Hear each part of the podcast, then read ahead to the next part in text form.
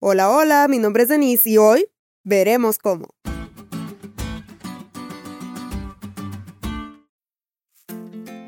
¿No te ha pasado que te dicen que debes hacer algo, pero no te dicen cómo?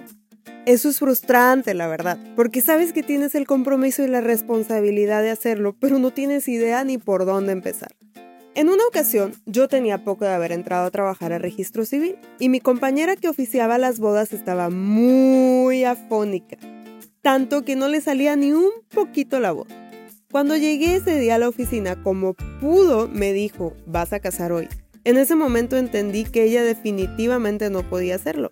Así que dije, ok. Pero ya que estaba en la sala de matrimonio surgieron todas mis dudas. ¿Y esto cómo se hace? Gracias a Dios el fotógrafo estaba en la sala y enseguida notó que yo no tenía idea de cómo se hacía y salvó la boda. Nosotros, toda esta semana te hemos dicho que tenemos dones y talentos que debemos usar para testificar. Pero quizá tú estás tan dudoso como yo en mi primera boda, cuestionándote, ¿y cómo lo descubro? Pues sorpresa, porque hoy te diremos cómo.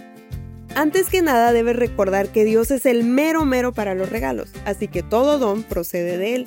Si te hace falta sabiduría para discernir tus dones, pídele, Él seguro te dará y sin reproche. Y no creas que poquito, te va a dar mucha sabiduría, pero es necesario que dependas de Él por completo. Si todavía estás pensando que no te he dicho cómo, voy a ser más clara para que veas que ando de buenas. Recibimos los dones del Espíritu Santo cuando nos vaciamos de nosotros mismos, es decir, cuando el novio, la escuela, la recreación e incluso la familia pasa a un segundo plano, porque tu prioridad es servir a Cristo.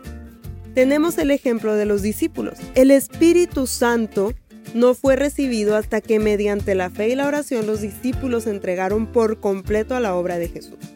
Recuerda que los dones son capacidades especiales para servir a Dios en su iglesia y en el mundo, a fin de que todos conozcan que Cristo es nuestro Salvador y viene pronto.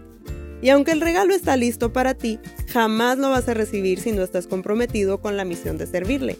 Así que si queremos servir a Dios debemos comprometernos totalmente con Él, porque el mismo que da los dones es el mismo que los revela.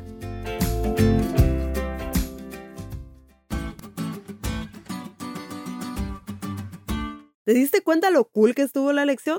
No te olvides de leerla y compartir este podcast. Es todo por hoy, pero mañana tendremos otra oportunidad de estudiar juntos.